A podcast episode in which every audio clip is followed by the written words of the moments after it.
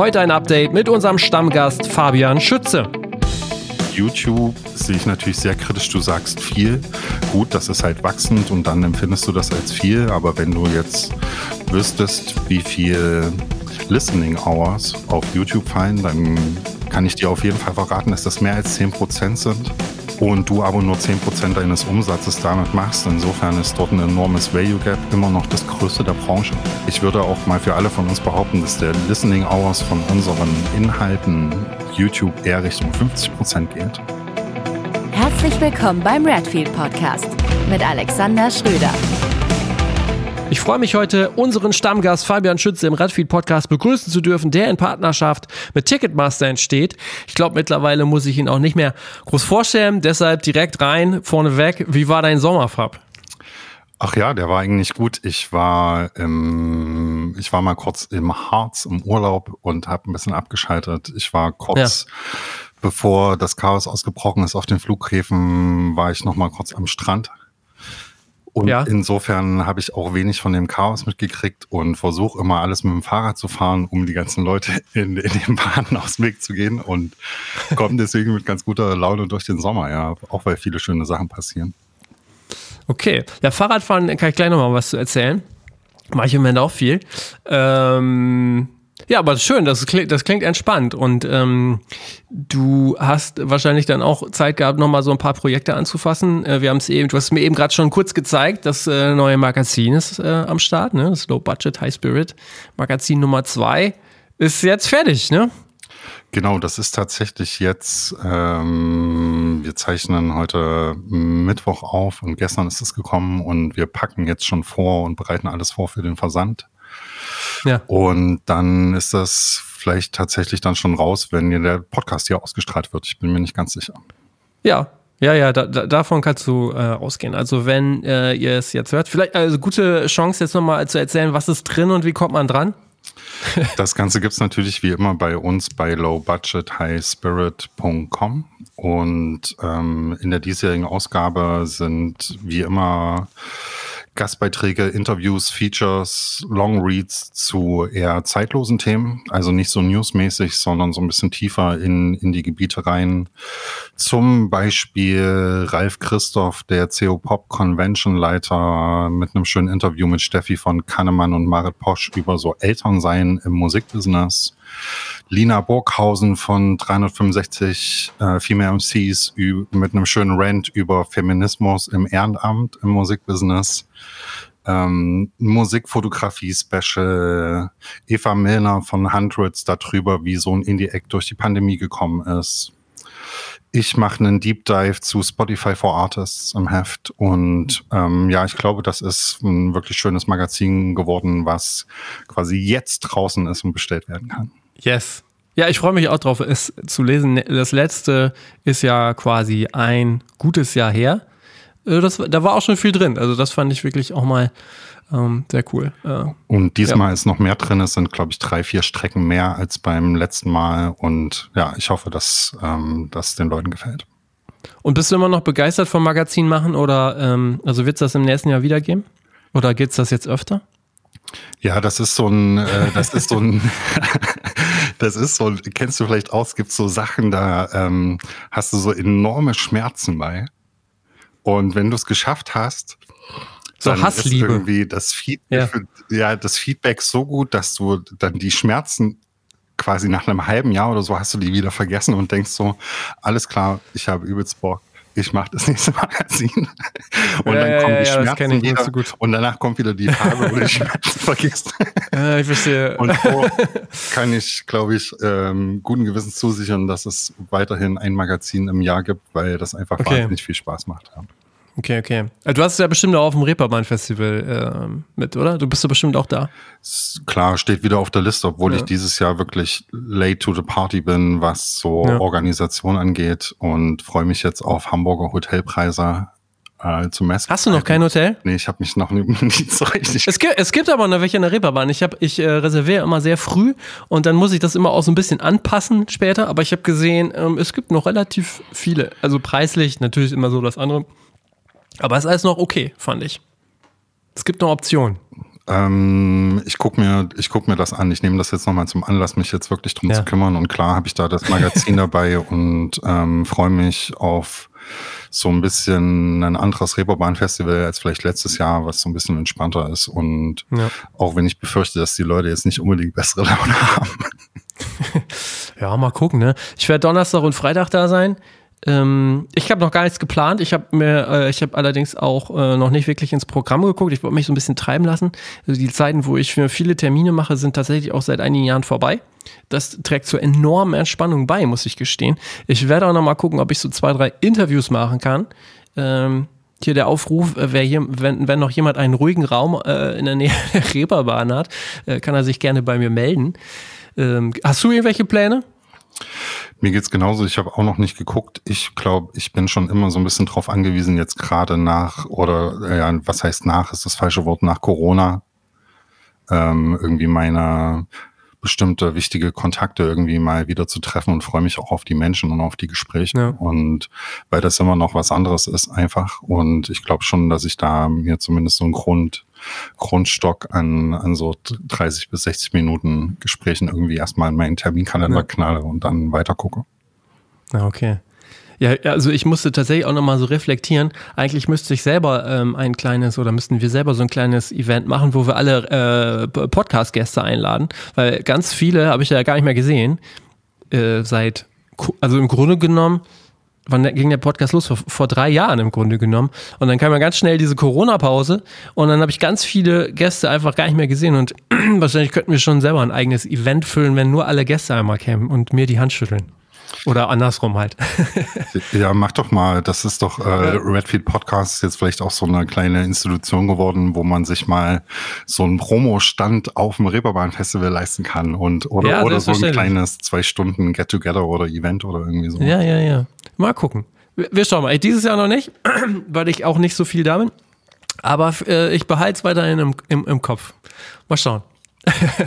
Wie ist denn bei, bei euch, wie war denn dein Sommer und äh, Redfield Records, ähm, was passiert? Ja, wir haben tatsächlich, äh, also ich habe keinen Urlaub so richtig gemacht, wir haben das nicht so richtig hingekriegt. Das hat so ein bisschen familiäre und planerische Gründe. Äh, unter anderem auch äh, sehr interessant immer, wenn man Kinder und äh, meine Frau äh, ist auch in der Schule, wenn, wenn die alle in der Schule sind, aber in unterschiedlichen Bundesländern, Niedersachsen und Nordrhein-Westfalen, dann ist das alles gar nicht mehr so einfach, zusammen auf die Kette zu kriegen. Ähm, wir haben, ja, ich habe ein bisschen Podcast-Pause gemacht, das tat tatsächlich auch ganz gut, weil ich irgendwann dann auch selber Corona hatte, aber alles so ganz gut überstanden habe. Und was so Redfield äh, angeht, sind wir, ja, wir haben neue Bands gesigned, wir ähm, planen weiter mit den Veröffentlichungen. Also wir haben eine, wir haben eine holländische Band gesigned, Bony Macaroni heißen die, oh, wow. so Emo-Pop, okay. deutschsprachige äh, Band Thyssen und äh, also wir haben weiterhin äh, Pläne, wir sind nicht unzufrieden generell ähm, und kriegen sogar, können wir später vielleicht auch nochmal drüber, äh, drüber sprechen, auch diese ganzen Produktionsgeschichten eigentlich relativ gut äh, hin und geplant. Du meinst die Kette aus Pressungen, Releases, ja. Videodrehs genau. etc. Okay. Ja, also vor allen Dingen natürlich Vinyl. Ne? Also ähm, tatsächlich, ähm, gut, wir machen das jetzt auch nicht immer so alles auf den letzten Drücker und äh, haben da eigentlich auch ganz gute Partner, mit denen wir wirklich seit Ewigkeiten schon zusammenarbeiten. Äh, und wir sind da bislang echt toi toi toi, ne, gut, gut aufgehoben. Also äh, wenn ich mir das äh, woanders angucke, die, da gibt es schon deutlich mehr Struggle. Bei Vinyl habe ich auch den Eindruck, dass sich da zumindest, was die äh, Presslaufzeiten betrifft, die Lage so ein bisschen gebessert hat. Ähm, ja. Ich glaube nicht so richtig vom Preis. Ich bin ja. gespannt. Ich hole äh, hol jetzt irgendwie nächste Woche hole ich wieder für eine größere Pressung Angebote und hole mir mal auch mal drei, vier mehr, damit ja. ich mal ein bisschen gucken kann, wie groß so die äh, Differenzen einfach sind. Ja. Und vor allen Dingen auch mal, wie die neuen Spieler am Markt quasi ihre Preise jetzt setzen. Ähm, aber na klar, die Rohstoffe sind erstmal für alle gleich teuer und ähm, das Personal auch für alle immer noch wahrscheinlich gleich knapp. Aber wir haben jetzt schon wieder mal Pressung gehabt, wo so, wo es so wieder zwölf Wochen gedauert hat von Auftrag ja. bis Auslieferung ja. und ähm, wir dann Monate vor Release jetzt irgendwie äh, die, die, die tausend LPs oder sowas dann stehen. Ja, so das hatte ich jetzt auch nochmal so äh, quer gelesen, dass die Rohstoffe jetzt gar nicht mehr so das große Problem sind. Ich denke, klar, so dieses ganze äh, Energiethema wird nochmal sehr, sehr äh, wichtig werden im Herbst, weil ähm, damit viel auch mit Gas auch wirklich gearbeitet werden ja. muss. Ähm, ey, mal gucken. Und gleichzeitig, das fand ich jetzt nochmal ganz interessant, äh, bauen ja auch immer mehr, wie du, wie du schon sagst, immer mehr ihre Kapazitäten auf oder aus. Es gibt viele neue Player am Markt. Gut, jetzt sind wir auch schon mittendrin. Ähm, aber ich äh, fand, fand das total spannend, weil man sich dann ja auch mal angucken muss, wie geht das dann weiter. Und ähm, erwartest du ne, im nächsten, übernächsten Jahr vielleicht sogar, dass es alles, ähm, also einfacher wird? Also wenn man sich das überlegt, alle bauen Kapazitäten aus, alle sind sofort voll mit Aufträgen. Irgendwann muss das ja auch mal wieder kippen, ne? Mm, definitiv. Ich glaube nicht, dass da die Märkte da dann so schlau oder sensibel sind, das frühzeitig zu spüren, wann diese Sachen erkennen. Und ich glaube, es sind jetzt so viele draufgesprungen, ja. gleichzeitig, dass durchaus ähm, wenn halt nicht Energiekrise wäre und auch nächstes Jahr bestimmt halt noch das Gas irgendwie viel zu teuer ist und der Strom, der dafür notwendig ist, um sowas zu machen, dass dann auch die Preise wieder irgendwie nennenswert mal äh, sinken könnten, weil ja mit so einem Business du schon das Problem hast, dass du deine Maschine auslasten musst, sonst macht das alles nicht so richtig Spaß. Ja. Die laufen ja eigentlich am besten 24-7 durch. Und, und das mit möglichst großen Auflagen, damit du nicht so oft irgendwie wechseln musst, sondern den ganzen Spaß hast der Konfektionierung. Ja. Und ähm, wenn dann halt so eine Maschine dann da, da rumsteht einen halben Tag und nichts macht, dann ähm, wird das kein profitables Geschäft. Und ja, da bin ich durchaus gespannt. Also wäre natürlich irgendwie gut für die Marktteilnehmer, die quasi diese Dienstleistung oder diesen Service kaufen. Hm. Also zum Teil ist es so, ähm, es gibt Presswerke, mit denen hatte ich gesprochen. Das ist auch schon ein paar Wochen her. Die nehmen für dieses Jahr gar keine Aufträge mehr an. Die sagen, komm, nee. Und das ist auch immer noch mein Eindruck erstmal, ne? Äh, ja. keine Neukundenaufnahmen, keine ja. Äh, Aufträge an irgendwie Kunden, Kunden, die nicht schon ewig äh, Aufträge schicken und so weiter. Ja, ja das stimmt.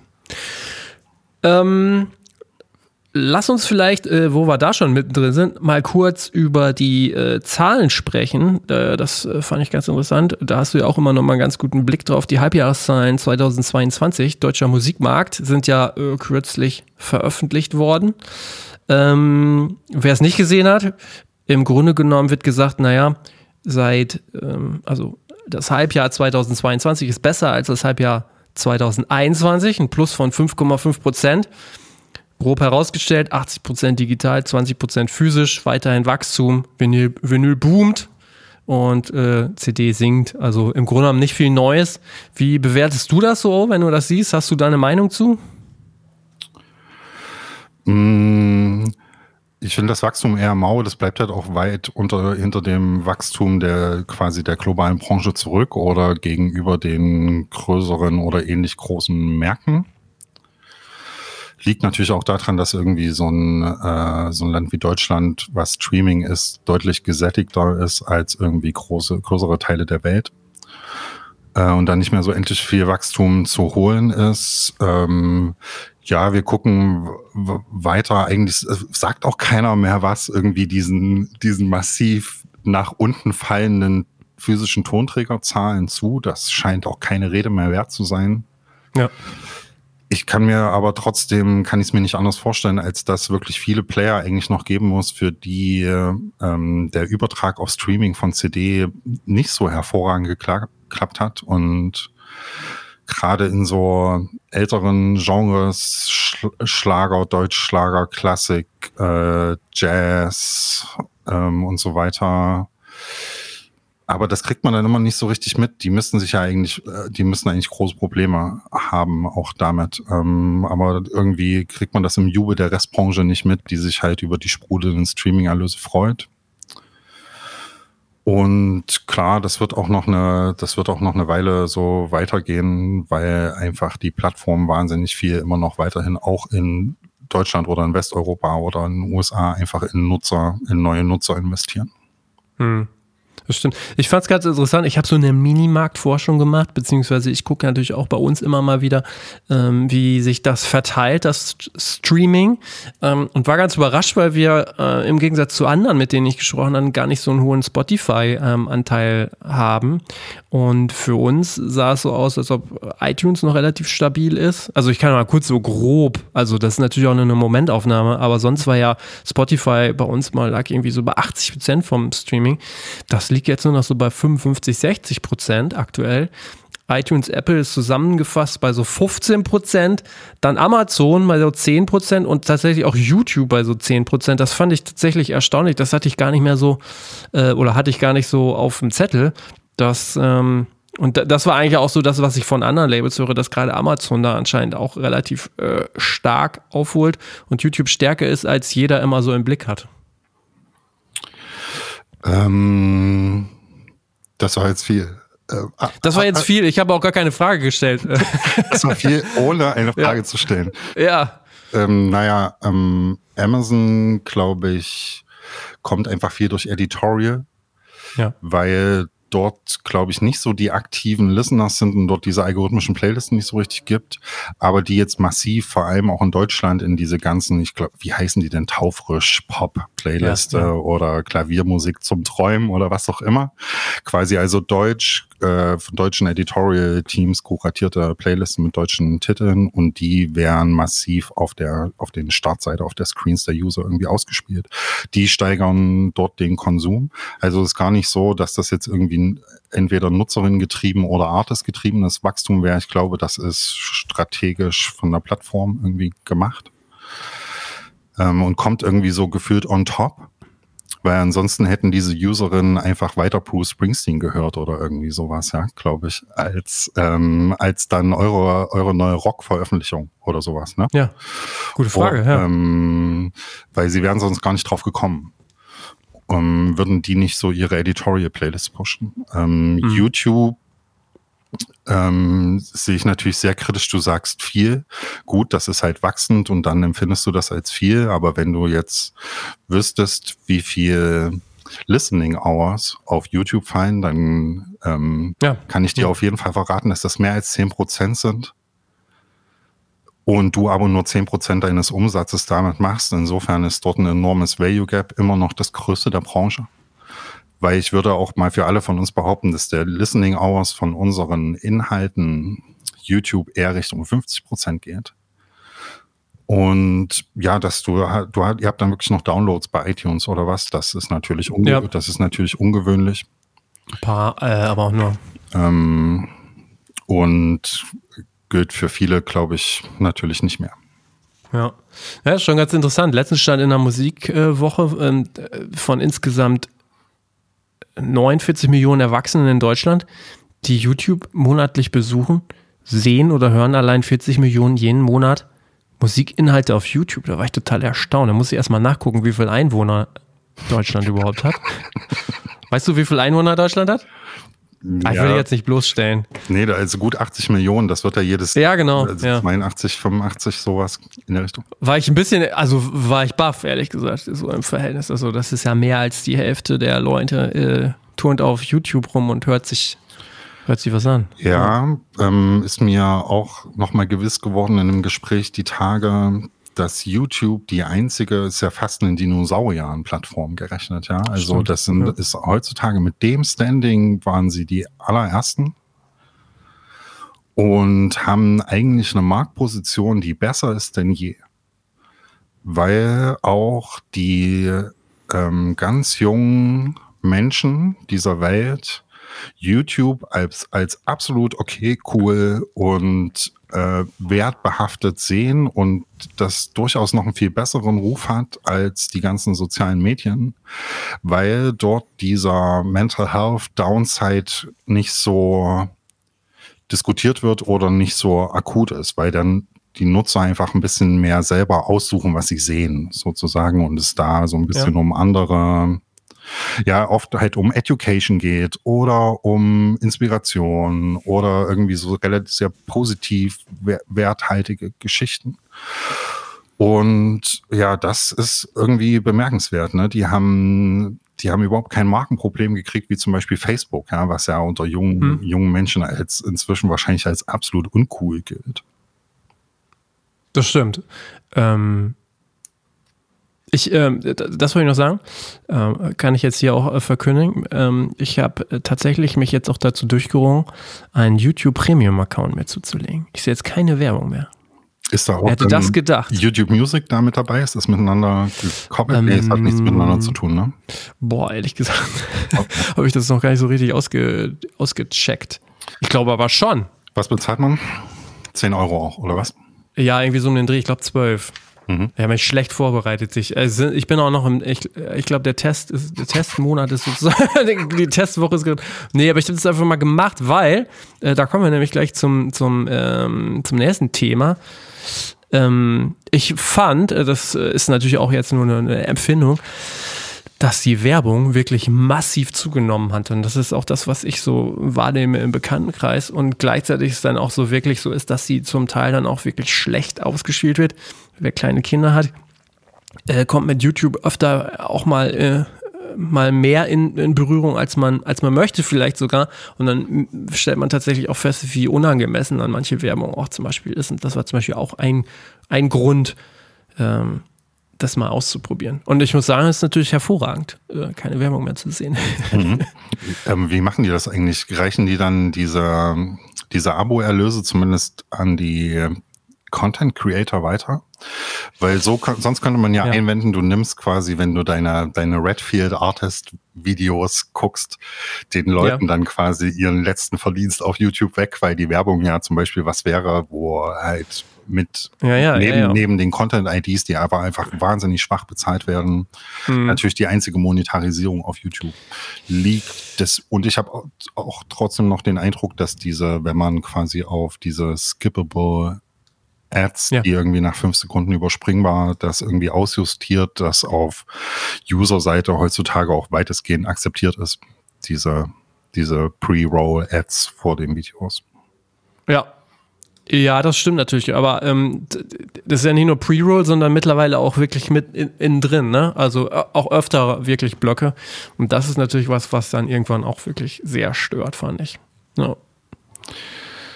Ich werde weiter berichten. Aber äh, im finde ich es eigentlich ganz gut. Ne? Man muss sich dann irgendwann, das ist natürlich auch jetzt eine Frage, mit der sich auch schon viele beschäftigen, gucken, äh, wann man die ersten Abonnements wieder kündigt. Ne? Wenn man dann irgendwann YouTube, Netflix, Amazon Prime, äh, äh, Disney Plus, was auch immer alles so hat. Ne? Das ist ja dann in der heutigen Zeit auch immer so die Frage, was man noch wirklich braucht. Ich habe aber gerade geguckt. Also ähm, hier äh, YouTube Music ist auf jeden Fall drin. Okay. In Premium, ja. Genau. Ähm, YouTube, nochmal ganz gutes Stichwort, äh, äh, beziehungsweise ähm, wie ist so dein Blick? Hast du so ein bisschen ähm, Erfahrungswerte, Einschätzung, was so generell dann jetzt in der heutigen Zeit so ähm, Digitalmarketing angeht und auch entsprechende Plattformen? Ich habe es jetzt gerade gesagt, ne, die Empfindung ist auf YouTube, oh, wird unglaublich viel Werbung ausgespielt. Ist es dann noch effektiv? Gibt es andere Plattformen, die gerade besser laufen? Was geht, was geht gerade nicht? Wie ist so dein Eindruck? Ähm, ich glaube, es ist so gerade so ein bisschen auf eine Art Tabula Rasa-Moment, weil sich das in den letzten Monaten und Jahren, gerade dann nochmal wirklich in den letzten Monaten oder während Corona, wo alle dann auf E-Commerce und auf Digitalmarketing gegangen sind. Also nicht nur wir als Musikbranche, sondern das komplette, die komplette Industrie.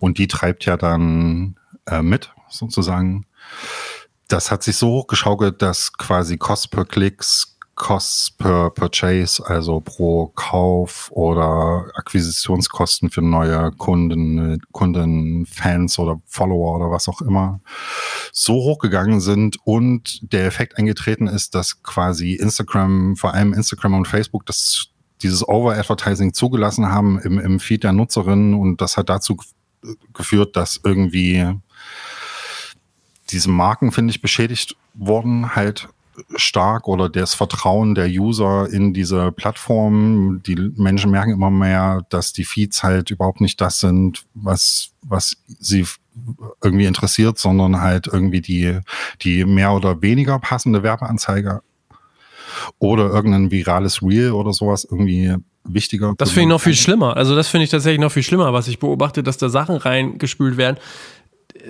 die wirklich keinerlei Bezug zu dem eigenen Kanal haben oder dem, was man da irgendwann mal angeguckt hat. Also das finde ich noch bizarrer, ehrlich gesagt. Ja, und, und dann erinnere ich mich im Winter oder zu Corona war es so, dass in den Stories einfach zum Beispiel wahnsinnig viele Menschen waren, die irgendwie ihre Spotify-Playlisten versucht haben hochzupushen.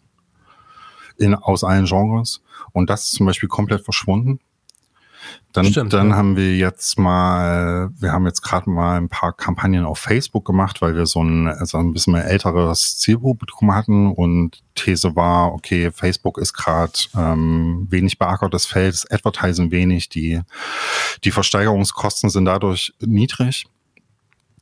Und das hat famos geklappt. Wir sehen gerade, dass halt eigentlich der Gesamtmarkt gerade überlegt, hä, wie geht's eigentlich weiter? Die, die Budgets so ein bisschen zurückhält, alle vorsichtiger geworden sind und nicht mehr, nicht mehr hier 200 Euro, da 2000 Euro für irgendwelche Kampagnen rausknallen. Und so geguckt wird, okay, was geht auf TikTok, was kann man vielleicht auch wieder organisch machen. Dann diskutieren natürlich gerade alle über diese wahnsinnig mysteriösen Instagram Reels und wie man dort halt damit dann berühmt ja. wird oder halt mit einem ja. einzelnen Content mal irgendwie ein x-faches an Menschen erreicht, als die man sonst erreichen könnte. Ähm, und ähm, ja, es ist so ein bisschen wieder der Playground wird neu sortiert, habe ich das Gefühl. Ja.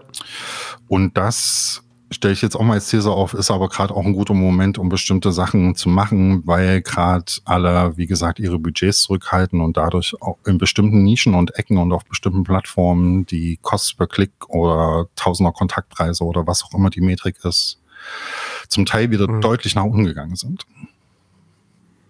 Mhm. Was ist denn deine Einschätzung, warum die, äh, du das finde ich ganz interessant, weil äh, dass du gesagt hast, die, ähm, du hast das Gefühl, dass so viele Leute das ähm, bei den, auf Instagram Stories die Spotify Playlisten oder ihre Videos oder wie auch immer beworben haben, wenn das total verschwunden ist. Tatsächlich ist das auch ein bisschen meine Wahrnehmung. Funktioniert das einfach nicht mehr oder ähm, ja, der Aufwand dafür anderes. ist zu teuer geworden. Ja? ja, also die cleveren Leute, die haben es ja dann ausgerechnet, okay, ich gebe jetzt, sagen wir, maximal 25 bis 30 Cent oder sowas auf einen Playlist-Follower aus, weil ich mir ausgerechnet habe oder in meinen Daten ablesen kann, der macht dann in seiner Lifetime so und so viel Streams und das recoupt an Stelle X.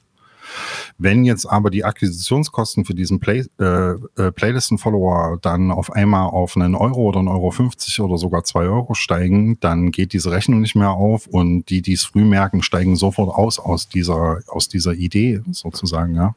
Mhm. Verstehe. Ähm, dann lassen wir aufs Organische gucken. Äh, da vielleicht nochmal ganz kurz, du hast ja gerade auch davon gesprochen. Auch du bist ja ein, äh, hattest ja deine Five Minutes of Fame oder vielleicht sogar äh, Minutes of Fame, wenn ich das richtig gesehen habe. Und hast aber auch uns äh, schön dran teilhaben lassen. Ja, vielleicht magst du aber mal kurz, äh, also, oder ich erzähle jetzt mal gut, du hast äh, auf Instagram ein Posting gemacht und das ging total durch die Decke, ne? Du hast äh, nicht damit gerechnet ähm, und auf einmal haben es alle geteilt. Das war ein Status zum, zu, das war zum, zum Status der Live-Branche, so ein, so ein Take. Können wir auch später nochmal über den Inhalt sprechen, aber es ging total viral, überall poppt es auf. Was konntest du davon mitnehmen? Na, da konnte ich natürlich einmal selber sehen, wie quasi das, worüber wir gerade gesprochen haben, dass quasi Instagram jetzt quasi selber entscheidet, okay, das hier ist irgendwie ein Posting, wo die Signale, also Saves, Kommentare, Weiterleitung und äh, signalisieren, dass das ganz interessant ist und ganz toll. Und dann habe ich davon profitiert, dass Instagram jetzt viel mehr Platz einräumt für diese Art Inhalt, den halt fremden Leuten vorzuschlagen. Und äh, so hat das dann halt, aber ähnlich war auch der Beitrag auf LinkedIn oder auf, auf Facebook. Das hat alles eigentlich die ähnliche Kraft gehabt, dann wirklich Zehntausende von Kommentaren, Shares ähm, äh, und so weiter irgendwie generiert, Hunderttausende von Leuten erreicht. By accident sozusagen. Und ähm, da konnte ich natürlich schon einiges aus den Daten irgendwie rauslesen oder meine auch natürlich zu wissen, was bestimmte Gründe dafür waren. Das Problem ist, sie sind jetzt nicht einfach reproduzierbar. Das weiß ich jetzt Das wäre meine Frage gewesen, ja. ja. Also ich habe danach nochmal einen Beitrag gemacht, wo es um, wo es um diese Instagram-Algorithmus-Sache ging Ja. der ähnliche Kraft entwickelt hat, 14 Tage später. Also insofern auf eine Art schon reproduzierbar, aber vielleicht halbwegs reproduzierbar für mich als Low Budget High Spirit, weil ich so eine Grundaudience habe und wenn ich dann ausführlich versuche, was darzustellen, wo dann alle sagen, ja genau, weil das ist eigentlich runtergebrochen der Effekt Ja, ja. Gewesen. Ne? Ja, ja. Das ist die Antwort. Müsste man das rund, alle Kommentare, alle Mails runterbrechen auf zwei Wörter, wären die ja genau.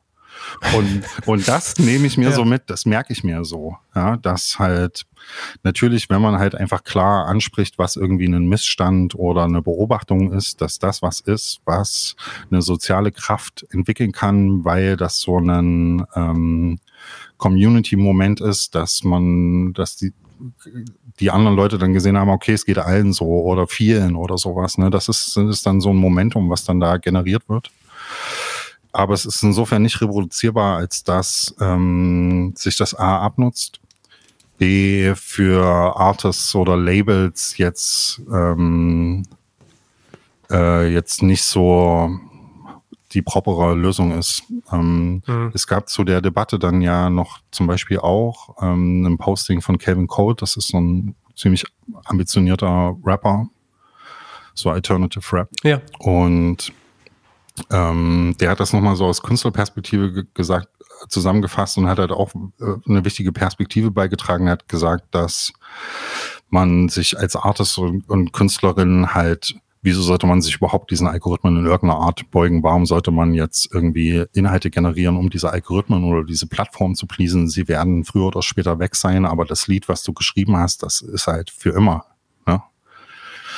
Und ähm, Songlängen auf TikTok zu optimieren oder Spotify oder wen auch immer und, und all diese Moves zu machen, ähm, nur um, um Algorithmen zu pleasen oder große Konzerne zu bedienen, ist halt natürlich schwierig, hat er vollkommen recht.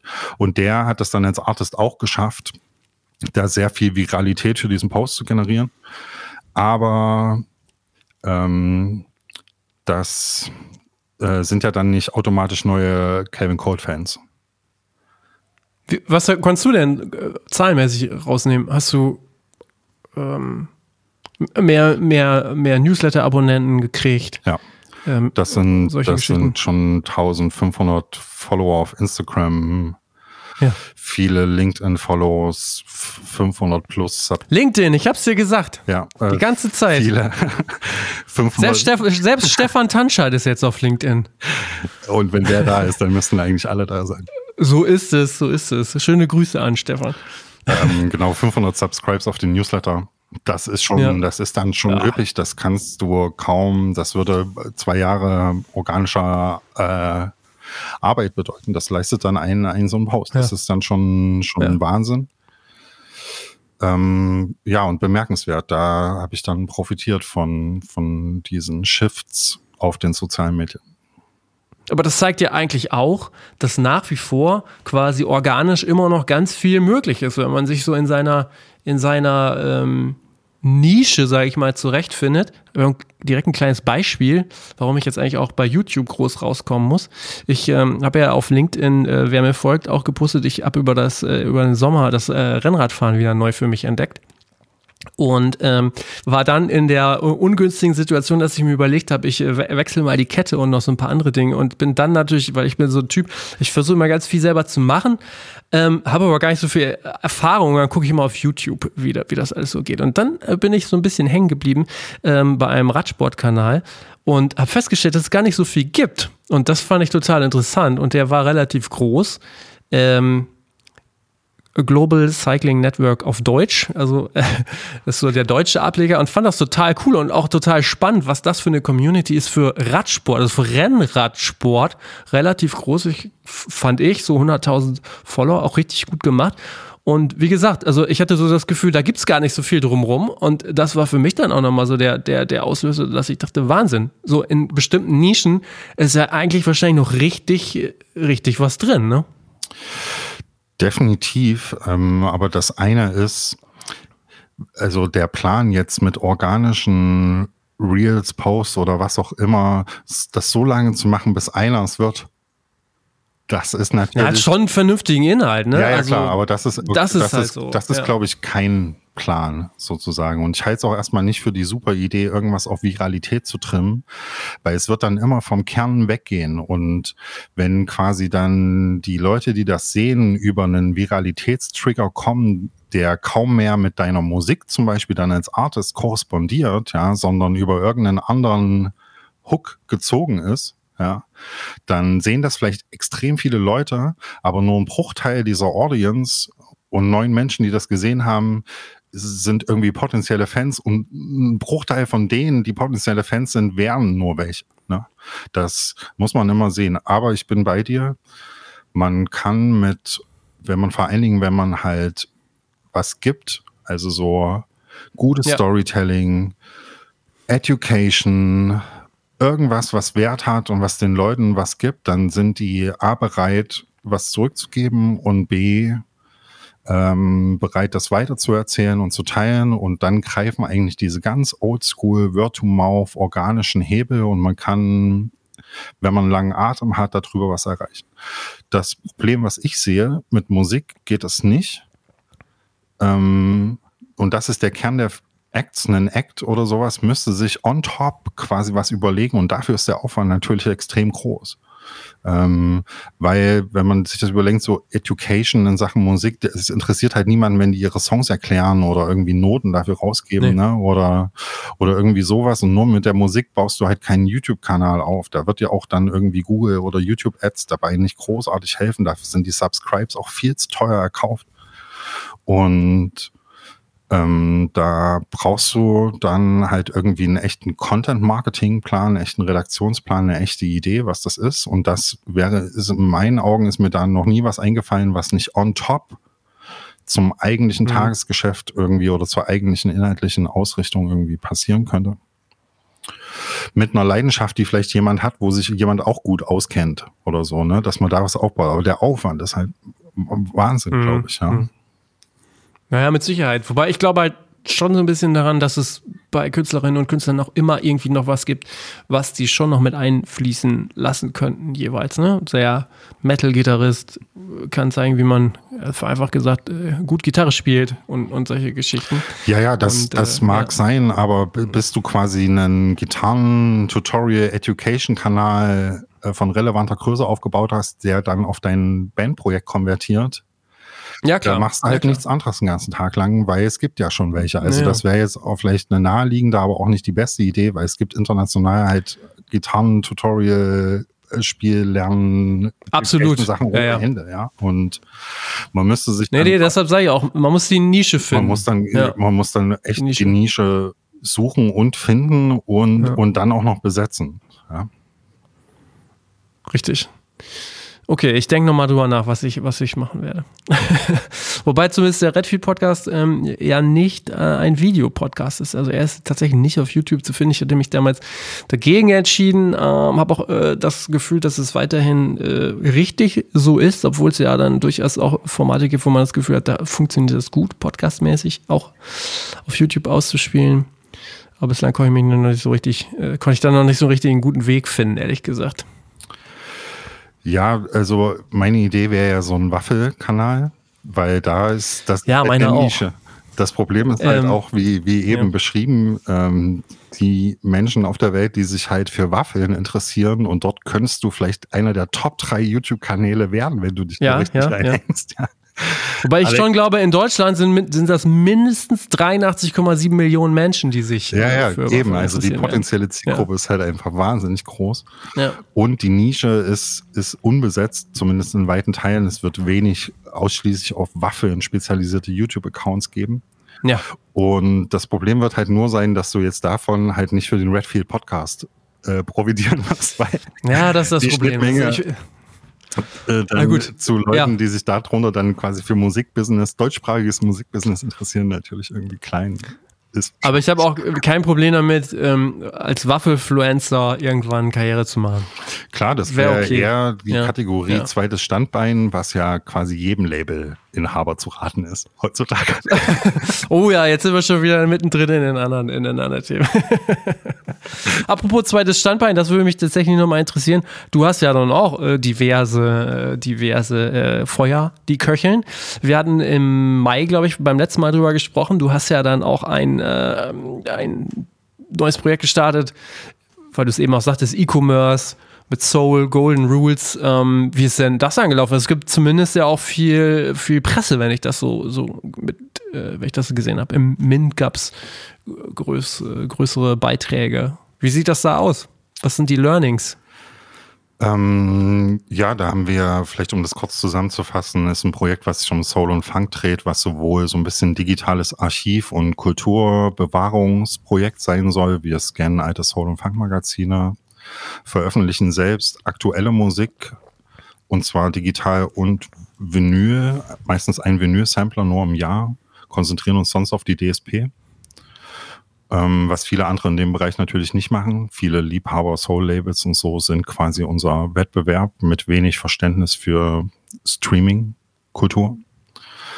Ähm, und haben aber um quasi unser eigenes Kernprodukt oder die Kernprodukte, die eigentliche Veröffentlichung physisch zu gut verkaufen zu können, pushen zu können, drumherum einen Soul Shop gebaut, der von vielleicht inzwischen 20 Partner, internationalen Partner, renommierten Partner-Labels und ähm, kollektiven äh, Vinyls anbietet und klassisches Musik-E-Commerce, Tonträger-E-Commerce macht.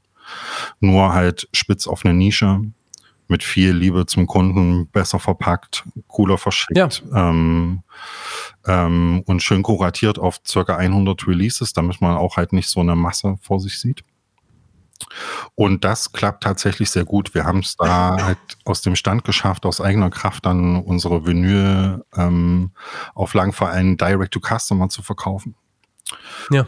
Und on top noch mit guter PR, internationaler PR, auch noch ein kleines Händlernetzwerk dafür aufzubauen und sind inzwischen in circa aktuell in circa 10, 12 großen Editorial Playlists auf den Plattformen. Ähm, mit dem ja. digitalen Material und ähm, der erste Sampler hat jetzt, glaube ich, hat zumindest mal die eine Million Streams geknackt, was in dem Bereich so Retro Soul und in die, bei diesen Liebhaber-Sachen halt wirklich dann viel ist. Klar. Und es gibt einzelne Tracks, die dann so klassische Streaming-Karrieren machen und halt auch ein langes Leben jetzt haben in, in großen Retro-Soul oder Instrumental Funk-Playlisten auf Spotify und Co. Und ähm, internationale PR, großes Learning, dass uns das halt ganz viel geholfen hat, dass wir von Anfang an versucht haben, in diese renommierten US- und UK Plattformen reinzukommen, plus ein Soul-Magazin, die großen Online-Plattformen, weil wir dann hier halt große Features in Deutschland auch gekriegt haben, im Mint-Magazin mehrseitig oder halt von Deutschland von Kultur sofort ernst genommen werden. Und ja, mhm. ja, das macht sehr Spaß.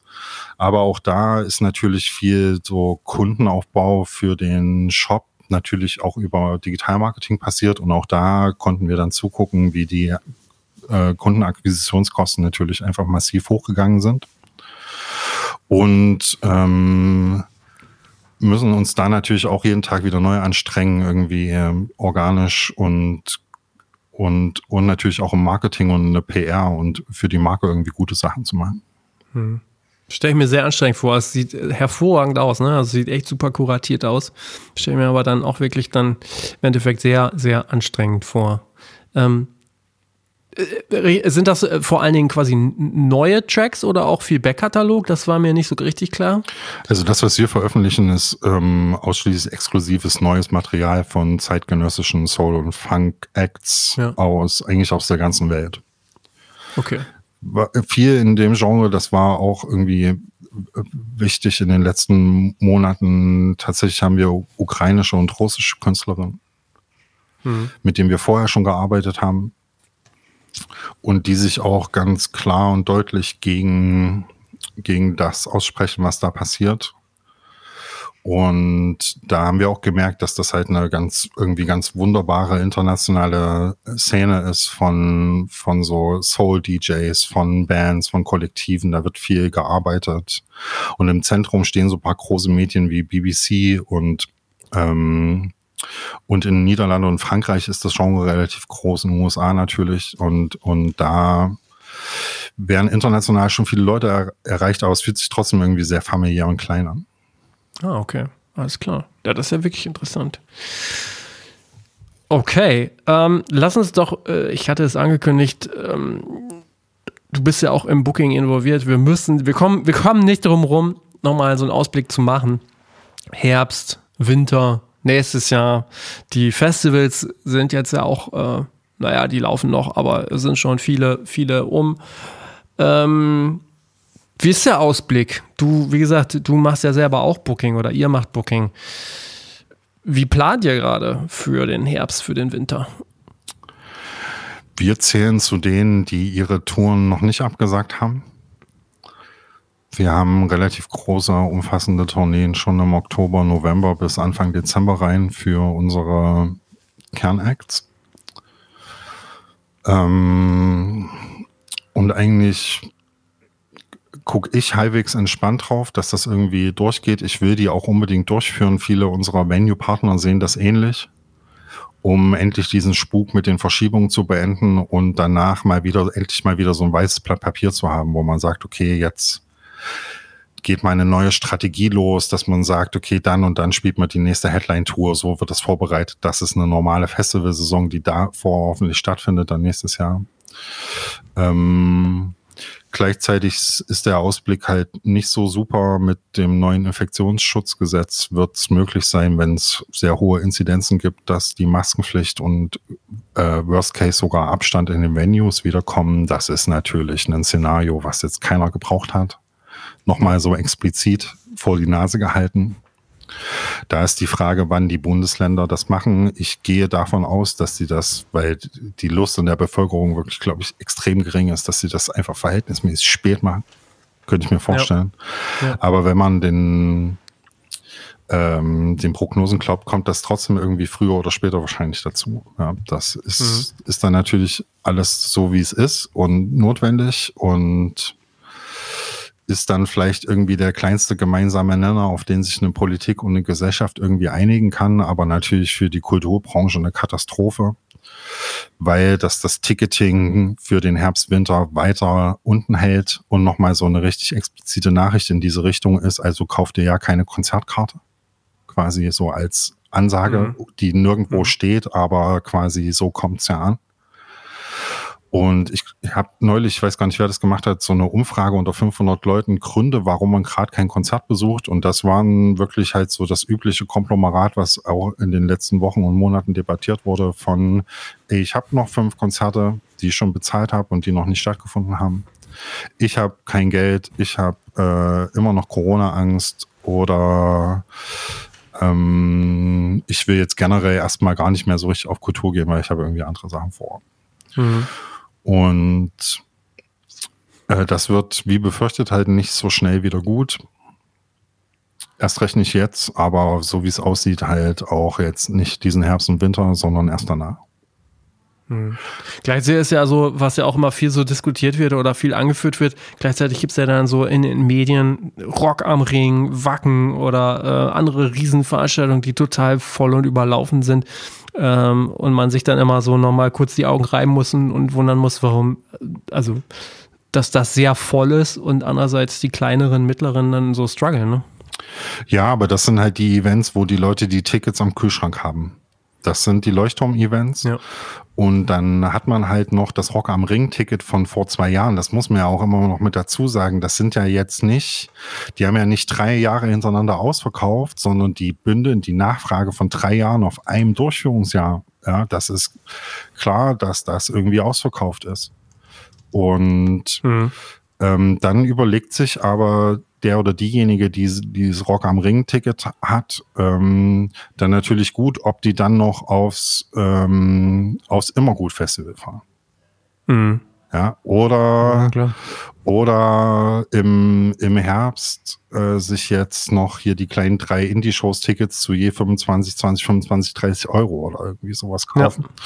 Ja. Ja. Ähm, das eine hat mit dem anderen ähm, nur insofern zu tun, dass sich gerade und noch auf absehbare Zeit auf diesen großen Leuchtturm-Events die Nachfrage bündelt und, und das Nachfrage ist, die bei den anderen weggeht. Mhm. Naja, und äh, wie ist so dein Ausblick auf, auf, auf, auf dann die Festivals im nächsten Jahr? Zum Teil, ähm, ich hatte es jetzt, äh, ich glaube, es ging heute äh, rund, dass die Fans sehr äh, unglücklich darüber sind. Zum Beispiel bei Rock am Ring sind die Ticketpreise um 30 Prozent gestiegen, was ja irgendwie auch total dem entspricht, wenn man sich umschaut. Ähm, machen das die Leute immer noch mit? Also wie ist so dein, dein Eindruck, was, was Festivals im nächsten Jahr angeht? Naja, also wirtschaftstheoretisch ist das quasi, ist das, sind die all die Preiserhöhungen von der Seite aus betrachtet notwendig, weil die Kosten in dem Maß, ja. wenn nicht sogar noch in einem stärkeren Maß gestiegen sind. Ein Rock am Ring wird sich da schon noch schöne Marge draufpacken. Ja, bei den 30 Prozent, da wird schon auch noch was dran verdient. Ähm, aber die, gerade für die kleineren müssten ja sagen, die müssten eigentlich nicht ihre Preise um 30 Prozent erhöhen, sondern um 50 Prozent, weil das nämlich mhm. die realen Kostenerhöhungen dann sind. Und äh, das trifft auf niedrigere Nachfrage, das ist dann wirtschaftstheoretisch nie eine gute mhm. Zusammenkunft. Ja, ja, genau, richtig. Ja, ja. Das äh, führt vielleicht zu stagnierenden Umsätzen oder nicht ganz einbrechenden Umsätzen, aber führt nicht zu einer Wiederbelebung der Branche. Mhm. Richtig. Ja, mal gucken, wie es da so weitergeht. Das ist total äh, spannend. Gleichzeitig ähm, stellt man ja auch immer wieder fest, dass es dann doch auch erstaunlich ist, wie viel Geld manche Leute bereit sind, weiterhin auch für solche Dinge auszugeben und ausgeben zu können. Zum Beispiel für VIP-Tickets. Dann gibt es noch nicht mal mehr Schweine, äh, Schweinefilet. Ja, ähm, das ist dann halt super Marketing, wenn dir halt da irgendwie die erste Reihe bei, nehmen wir wieder Bruce Springsteen, weil den hatten wir vorhin schon halt, wenn äh, die, die, die, die 1800 Euro da dann als Once-in-a-Lifetime-Moment verkauft wird, ja, ja. und du ja. sagst, alles klar, das ist so, das kaufe ich jetzt für diesen Preis, ist okay für mich weil es ist ein Once-in-a-Lifetime-Moment, dann war das einfach gutes Marketing, ja. Und, ja, das stimmt schon. Das, stimmt äh, das ist halt was, wo, was du dann irgendwie, irgendwie wieder anderen Leuten aus Statusgründen erzählen kannst. Während es natürlich jetzt nicht so die Mega-Story und auch nicht der, der Mega-Verkaufspitch ist, wenn du sagst, hier heute Abend spielt in deiner Stadt eine coole Indie-Band, es sind so 100 Leute da, es kostet 20 Euro. Könnte dich, naja. vielleicht findest du es cool. Weißt du? Und es gibt definitiv kein Schweinefilet mehr. Ja, genau. Und es gibt da auch, auch der Sekt, den du dort kaufst, der wird nicht gut schmecken. das würde ich jetzt nicht untersteigen. Aber zumindest ist er noch da. Aber es war schon krass, ne? Also, worauf wir ansprechen, äh, anspielen, ist natürlich diese, diese Nummer in München da, ne? Äh, das fand ich nochmal ganz interessant. Ich hatte das immer rausgesucht, da ging es ja um die Konzerte von Helene Fischer, Robbie Williams, Andreas Gabalier. Die haben da ja aber auch wirklich aufgefallen. Da waren 320.000 Menschen insgesamt. Schon allein diese Zahl fand ich unfassbar. 130.000 Helene, glaube ich, ne? Irgendwie. Nee, ja, ja, ach so, ja. Hm, genau. Ähm, also addiert 320.000 auf drei Konzerten. Genau, genau, ja, ja. Lloyd Geb, Österreicher, ähm, ja, auch komisch. Ne? Ich glaube, da ist auch viel so äh, viel in, bei den Großen in der Branche, hey, was wollen diese kleinen Österreicher hier auf unserem ja, aber enorm, Markt enorm. sozusagen. Ja, ich glaube, da ja. habe ich auch viel bei den Akteuren so rausgelesen, dass sich da ganz viele, gerade im süddeutschen Raum oder die großen Münchner Veranstalterinnen natürlich irgendwie extrem auf den Schlips getreten fühlen, wenn jetzt hier so eine österreichische GmbH äh, angerockt kommt und sagt, wir mieten jetzt Messe München für drei Konzerte in dieser Größe. Und ja gut, war ja dann auch nochmal so Riesendiskussion um Silvester, ne? Genau, die wollten dann auch noch Rammstein irgendwie für 100.000 Menschen auf dem Oktoberfestgelände machen. Ähm, Theresienwiese. Das, ja. ähm, das klappt, glaube ich, nicht. Aber die, diese drei, äh, diese drei Shows jetzt im Sommer haben sie über die Bühne gebracht, wohl auch verkauft zu diesen Zahlen. Klar, guck dir die Ticketpreise an, dann weißt du, wie viel äh, Musik da in der Kalkulation drin ist, sozusagen. Ja, Und ja, ja. Ähm, Wahnsinn. Ja, das sind die Events, wo du schon noch drauf setzen kannst. Das ist aber eigentlich auch typisch, dass halt quasi der die Spitze in so einer Krise halt äh, immer noch genug abkriegt und überproportional profitiert, während quasi der drunter ja. liegende kleinere Markt mhm. äh, kleinere Stücke vom Kuchen nur noch bekommt. Ja, das ist schon erstaunlich, ne? Also wenn man jetzt so die ähm, in der Vorbereitung auch dann mal so die äh, News äh, durchgeht, die Wirtschaftsnews auch äh, musikbezogen. Die großen Firmen, die großen Konzerne, ähm, da geht es eigentlich nur ähm, darum, dass die Umsätze steigen, dass die Gewinne steigen. Also äh, zum Beispiel Belief, Warner, Live Nation, alles irgendwie total Optimismus und ähm, könnte besser nicht laufen. Das ist, äh, wenn man das so liest, muss man sich immer erstmal kurz kneifen und sich einmal kurz überlegen, wie das passieren. Also ist ja alles okay so, ne? Aber das passt manchmal nicht so zu der Situation, wo man glaubt äh, zu sein scheint. Also das ist total äh, spannend, dass das aber auch bei ganz vielen Großen so ist. Ja, da äh, das sind natürlich alles globale Konzerne, die dann auch so ein relativ maues Wachstum wie 5% in Deutschland ähm, covern können mit anderen Territorien, wo das Wachstum und der Push gerade deutlich stärker ist. Das ist natürlich dann wieder gut für die Börsenstory. Dann kriegen die mehr Geld von Investoren und damit kaufen sie sich dann wieder, also M&A irgendwie akquirieren weitere Unternehmen, um ihren Umsatz zu pushen. Da muss man halt die Zahlen auch manchmal vorsichtig angucken, weil dann vielleicht nicht das Rumpf- und Kerngeschäft von Warner das, oder Universal das Wachstum gemacht hat, sondern irgendwie eine Akquise, die wieder 200 Millionen Dollar mehr Umsatz in den Konzern geholt hat, ohne dass jetzt irgendjemand besser gearbeitet hätte oder irgendjemand naja. äh, äh, mehr CDs von Ed Sheeran gekauft hätte in dem Jahr. Ja, das ähm, das muss man sich dann auch manchmal genauer angucken und runtergebrochen auf diese, diese äh, Börsenberichtmeldungen sind das halt einfach die Headlines, die für, für die Kapitalanleger produziert werden, ganz klar. Ja. Was waren die Indies? Wissen wir das? Mm, das ist das Problem, ja. Also du sprichst ja. an, man weiß es nicht, ne? Weil keiner ja. all diese kleinen Bandcamp oder Shopify-Shops erfasst, weil keiner die mhm. Konzert äh, die Konzertzahlen kennt, die Besucher, die Umsätze und so, die die kennt höchstens Finanzamt, wenn sie mal ihre Branchenzuordnung irgendwie im Griff hätten, ja, dann wüssten die das vielleicht, aber ansonsten weiß das irgendwie keiner. Und das macht es ein bisschen schwierig, das einzuschätzen. Da kann man halt immer nur so mit dem Ohr in der, in der Branche sein und sich so umhören und sich das aus vielen Einzelgeschichten zusammenbauen. Und auch da kommt es, glaube ich, drauf an, wen man fragt, ob das jetzt Booking-Agentur ist oder Indie-Label, ähm, welches Genre, welcher, äh, welche Position im, im Standing der Firma oder in, äh, im Markt mit den Künstlerinnen, die dort sind. Und ja. ähm, ansonsten würde ich sagen, ja, also eigentlich meine Einschätzung, es halten sich alle ganz gut durch die Krise durch, auf eine Art. Aber ähm, hier ist jetzt kaum einer, hat jetzt seinen Umfach, äh, Umsatz verdreifacht in der Zeit. Ja. Nee, klar. Wobei auch mein Eindruck ist, ich spreche auch immer wieder mit Leuten, mh, alle, die so ja, viel E-Commerce mal selber verkaufen, Merchandise, Tonträger, Vinyl im besonderen Fall. Ähm, da ist die Nachfrage weiterhin extrem stark. Also ähm, auch bei uns denke ich immer wieder so, boah, äh, kaufen die Leute wirklich noch? Und sie kaufen. Also ähm, tatsächlich ist das, äh, funktioniert das immer noch, auch im Zuge dessen, dass man ja die Preise immer weiter hochdrehen muss. Ja, obwohl ich glaube ich schon Gesamt-E-Commerce schon ganz schön zu tun hatte. Ne? Da war ja auch irgendwie ja. ähm, Einbruch nach der Corona-Euphorie, was vielleicht auch erstmal nur eine bisschen eine Korrektur des überproportionalen Corona-E-Commerce-Wachstums ist, ja, ist, und war. Richtig. Also eher so eine Korrektur auf normal jetzt wieder zurück. Ähm, ja, aber normalerweise sorgen jetzt steigende Preise langfristig nicht für mehr Nachfrage. Das ist erstmal. Nee, nee, genau, das, das, ist, das ist ja das, was Fakt. mich wundert. Ja. Ich glaube, ja. da profitieren wir auch davon, dass wir hier in relativ reichen Gesellschaften uns aufhalten, dass wir so Indie-Musik machen, wo vielleicht auch ein bisschen ein anderes ähm, Publikum dahinter steht, was auch sag ich mal, jetzt nicht so viel Angst hat vor dann der, der Jahresabrechnung Strom und Heizung. Ja. Die wissen, das kostet dann 1000 Euro mehr oder so.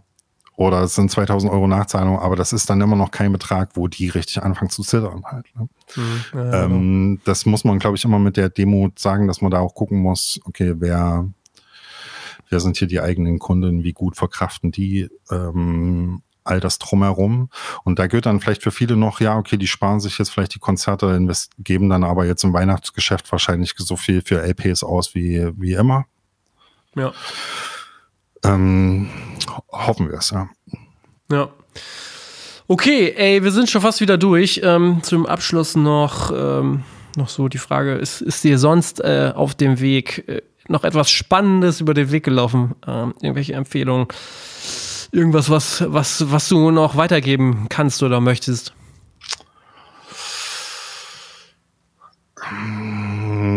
Ich hätte was, aber es ist ähm, nicht der Zeitpunkt, um drüber zu sprechen. Aha. Und ähm, ansonsten habe ich mich, ähm, freue ich mich immer im Newsletter ähm, über, über viele Sachen, die ich dann dort äh, zielgerichtet weiter empfehle. Ähm, ich glaube, es gibt gerade immer mal ganz gute Bücher oder auch ältere Bücher so über äh, Musik oder Musikbusiness, die ich in diesem Sommer gern äh, empfohlen habe und hatte da so Lektüre-Tipps auch im, im, im letzten Newsletter dort ist bei mir immer so der Punkt, wo ich das weitergebe und dazwischen vergesse ich das dann auch immer. Leider. ja, verstehe. Okay, aber äh, dann werden wir einfach den Bogen vom Anfang zum Ende hinspannen und sagen, die beste Lektüre jetzt aktuell sollte sein äh, das neue äh, Magazin, Low Budget High Spirit Magazin. Äh, legt euch das am besten zu und äh, Gebt gerne Feedback auf das Magazin, auf den Podcast und ich äh, würde sagen, wir sehen uns hoffentlich auf dem Reeperbahn Festival persönlich mal wieder. Definitiv. Und genau, da wünsche ich dir noch eine schöne Zeit und äh, ja, bis dann. Danke, dir auch. Ciao. Ciao. Vielen Dank fürs Dranbleiben, fürs Durchhören und wenn ihr Feedback habt, wie immer, Gebt gerne auf all unseren Kanälen eine Rückmeldung zu den Themen oder wenn wir völligen Quatsch oder sehr viel äh, Kluges erzählt haben. Ich freue mich drauf. Genauso wie auf die nächste Folge, die am Sonntag erscheint um 9 Uhr, wie gehabt, wöchentlich. Ähm, ich spreche mit Patrick Jöst, einem langjährigen Musikbranchen-Veteranen, äh, kann man schon fast sagen. Es war ein super ähm, schönes ähm, Gespräch über Music Tech. Sync Verlag und ganz viel anderen Dingen. Ähm, und ich habe es eben auch schon gesagt, ich bin auch auf dem Reeperbahn Festival unterwegs. Äh, ja, wer Bock hat, äh, uns eine Waffel zu backen oder wie auch immer äh, mal miteinander quatschen oder oder oder meldet euch, gebt Feedback. Ihr wisst, ich bin auf LinkedIn viel äh, unterwegs und ja, Daumen hoch äh, für diesen Podcast beziehungsweise ähm, gebt gerne Bewertung ab und habt noch ein paar schöne Tage. Ciao.